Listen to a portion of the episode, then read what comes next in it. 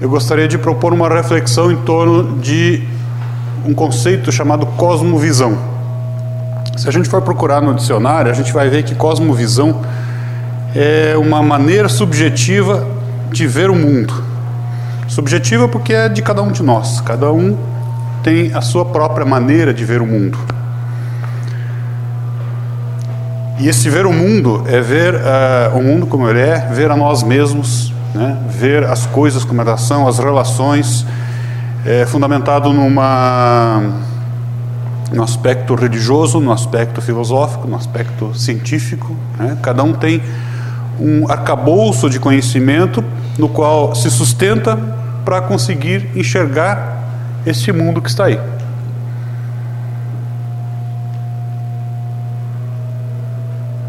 Isto, então, isso é o que a gente chama de cosmovisão.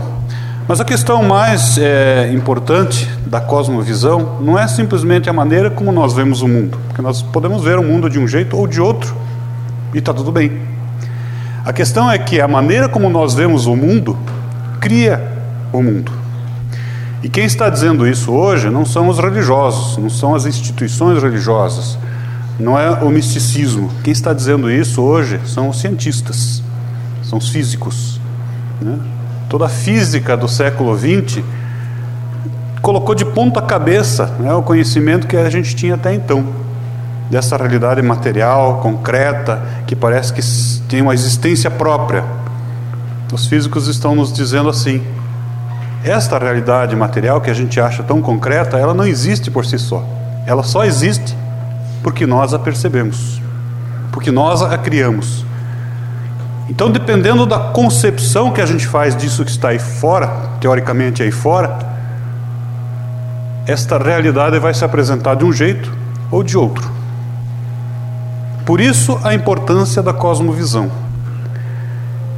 Agora, independente de cada um ter a sua própria maneira de ver o mundo, nós todos temos um jeito meio parecido né, de ver este mundo.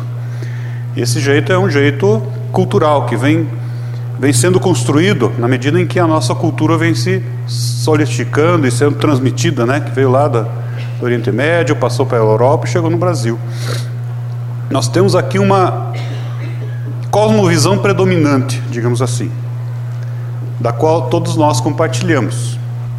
Uns mais, outros menos, mas todos nós, de uma forma ou de outra, compartilhamos de, um, de uma visão comum. E esta visão é mais ou menos assim: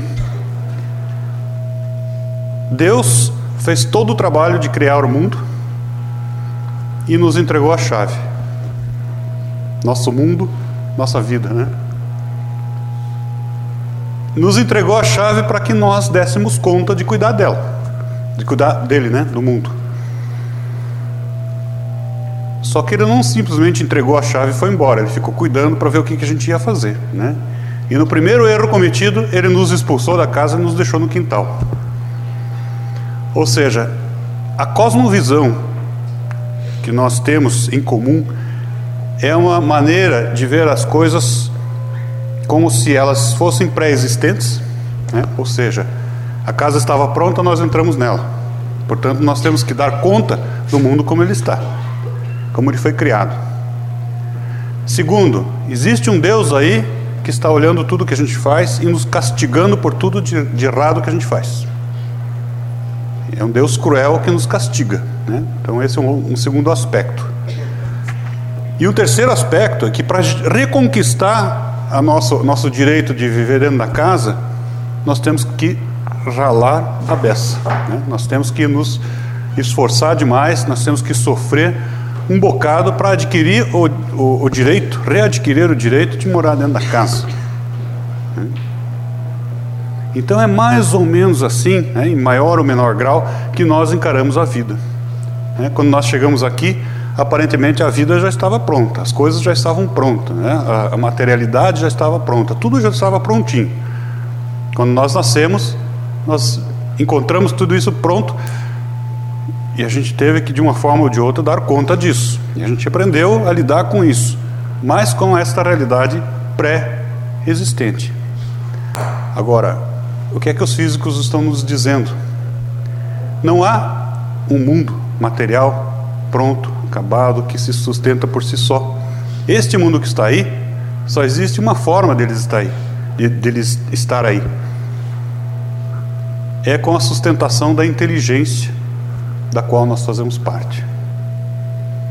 Essa inteligência que Amit Goswami chama de universo autoconsciente.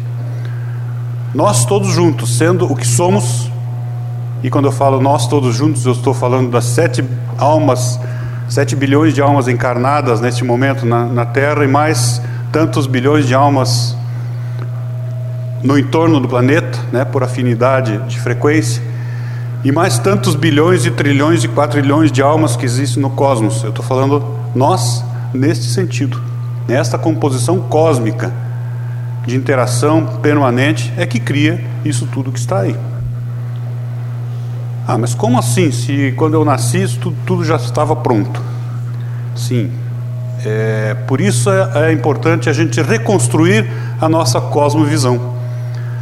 Porque nós temos que começar a, a, a, lidar com esta realidade de uma forma diferente. Nós temos que reconstruir a nossa concepção para que a gente possa é, conquistar alguns espaços que nos pertencem. Por exemplo, o espaço do amor, da fraternidade, da paz, que tanto a gente almeja, mas a gente não consegue conquistar esse espaço com o mesmo jeito de ver as coisas, com o mesmo jeito de lidar com a vida. Então nós precisamos modificar. E essa modificação é uma modificação interna é uma modificação de concepção. Por isso a gente precisa conceber que o mundo não está aí para nos ameaçar, para se impor a nós. O mundo aí como uma resposta daquilo que nós mesmos somos. Então, se nós nascemos e as coisas aparentemente já estavam prontas, é porque a nossa cosmovisão é limitada. Ela nos diz assim: a vida começa quando você nasceu. No entanto, tem uma outra proposta melhor do que essa. Uma proposta reencarnatória, que amplia a nossa vida tanto para trás, no tempo, como para frente, né? E que nos torna responsáveis por tudo isso que está acontecendo aí. Em algum momento da nossa história, nós contribuímos para a construção deste mundo que está aí. Porque esta mesma cosmovisão, essa mesma proposta de cosmovisão nos diz assim: Deus não está em algum lugar nos observando. Deus se expressa através de nós. Então, esta criação que nós dizemos que Deus criou todas as coisas, esta nova cosmovisão diz assim: Deus se expressa através de nós. Então, Deus está criando através da nossa própria existência. E quando nós existimos em várias e várias e várias reencarnações, nós estamos permitindo a expressão de Deus através de nós e criando todas as coisas. Então não existe um mundo prontinho onde nós entramos. Na medida em que nós temos uma vida, uma vida espiritual, que se manifesta através né, de um corpo, da matéria, nós estamos permanentemente criando este mundo que está aí. Hum, então se existe, nós vivemos num mundo de crise, significa que fui eu que criei crise. Sim, não sozinho, mas eu contribuí para ela. E continuo contribuindo na medida em que eu não, não mudo a concepção que eu tenho de mundo. Eu continuo reproduzindo as mesmas programações na medida em que eu não mudo o meu jeito de ser, que eu não mudo a forma como eu concebo as coisas. Então, se eu começar a conceber a possibilidade de que eu sou um filho de Deus, né, capaz de criar o meu próprio mundo, as coisas ficam diferentes. Por que eu vou ter medo do amanhã se eu posso criar algo melhor do que tem hoje? Por que eu vou me sentir culpado se eu posso me perdoar, né, como diz o Evangelho, 70 vezes, 7 vezes? me perdoar por tudo aquilo que eu fiz, erros e acertos, equívocos, e fazer, a partir de agora, fazer diferente, fazer de uma nova forma e criar as condições para que o mundo se reconstrua através de mim. E aí, de novo, não somente através de mim, particularmente, mas de todos nós que começamos a compartilhar de uma nova cosmovisão e contribuir de uma forma diferente de lidar com as coisas. Primeiro, de lidar conosco mesmo, depois, de lidar com todo o resto. Essa nova cosmovisão nos diz assim: ninguém é dono da sua vontade a não ser você mesmo. Chama-se livre, livre, livre arbítrio. Ou seja, independente das condições onde eu esteja, nada pode controlar a minha vontade. Então eu posso, de livre e espontânea vontade, mudar a cosmovisão que eu trago comigo, de uma para outra.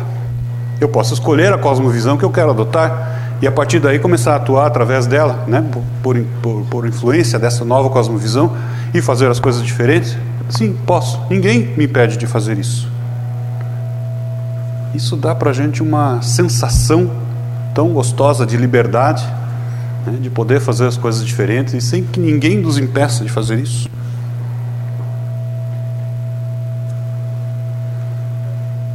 E tem alguns referenciais que a gente pode usar.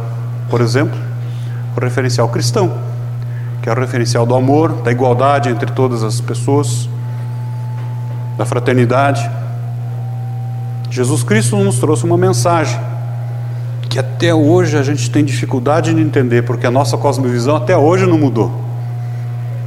Jesus Cristo dizia: Meu reino não é deste mundo. Do que, que ele estava falando? Desta cosmovisão que estava implantada aqui nessa terra. Ele falava de um outro jeito de ver a vida, mas usou metáforas, né? Então, até hoje a gente está interpretando ainda, tentando entender o que esse danado desse sujeito quis dizer para a gente mas ele falava de um outro jeito de, de lidar com o mundo. Quando se diz é dando que se recebe, a gente não entende direito, porque a nossa cosmovisão tradicional nos diz assim: se eu der, eu fico sem. Mas ele estava falando de outra coisa. Ele estava falando de um contexto espiritual, energético, que transcende a matéria, que está além disso tudo, que nos une, que nos torna a própria consciência universal que nos faz perceber, né, nós como a própria consciência universal. Nessa perspectiva, se eu dou, eu recebo, porque é tudo uma coisa só. Não tem o meu, não tem o teu, é tudo dentro de um, de um contexto de unicidade. Então, essa nova cosmovisão, essa proposta que nós trazemos aqui, que é a proposta espírita, é uma proposta fundamentada em alguns princípios que a gente acabou citando aqui, né? A reencarnação, que amplia a nossa perspectiva de vida, o livre-arbítrio, que nos torna livres né, no domínio da nossa vontade, Jesus Cristo como referencial do amor, da caridade, da fraternidade, Deus, que não é um Deus que nos castiga, mas pelo contrário, é um Deus que está se expressando através de nós, é um Deus que a gente chama imanente.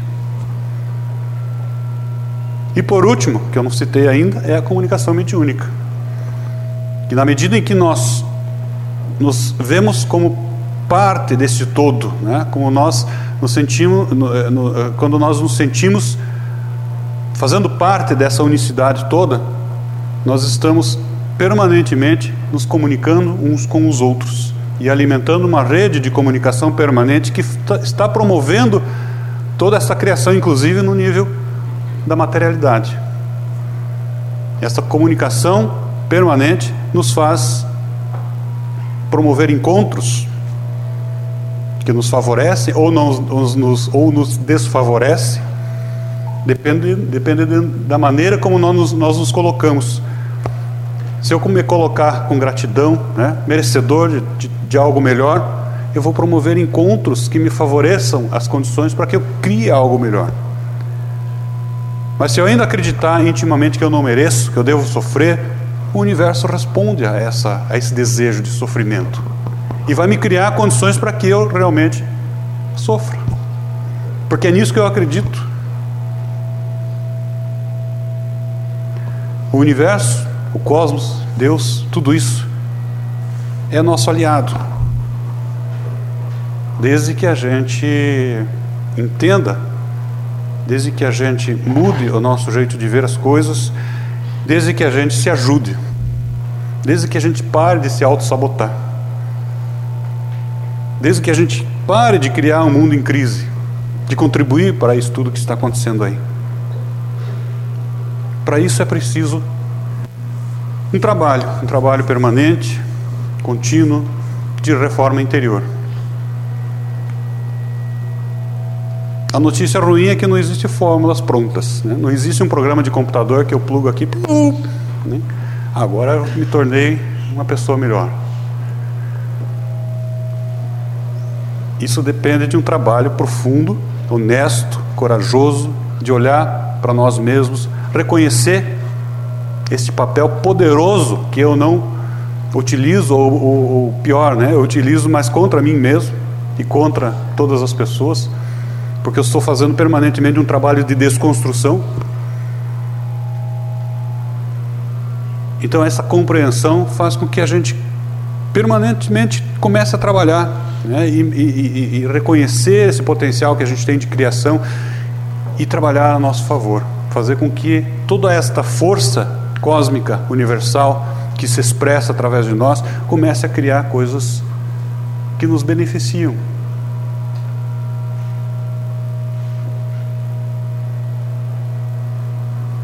Então, a provocação que eu faço aqui é da gente refletir, cada um de nós refletir sobre a cosmovisão que cada um carrega. Se esta cosmovisão está me levando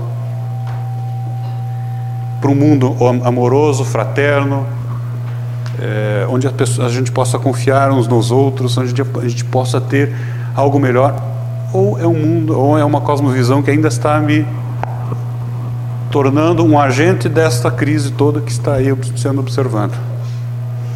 Então fica aí a provocação.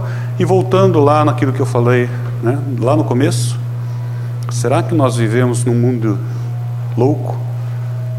Que nós temos que administrar uma crise atrás da outra? Né? Depois dessa reflexão sobre cosmovisão, eu diria assim: que nós somos loucos criando as crises que nós presenciamos no dia a dia. Né? Então, criar a, é, é, curar a loucura não é impossível.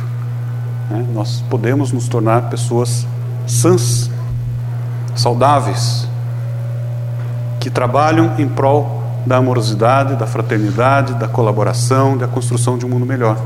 Basta a gente querer, basta a gente exercer o nosso próprio livre-arbítrio e promover uma mudança, uma profunda mudança interior que vai fazer com que todos nós juntos comecemos a criar uma nova realidade. Obrigado pela atenção, uma boa noite, mesmo que fria.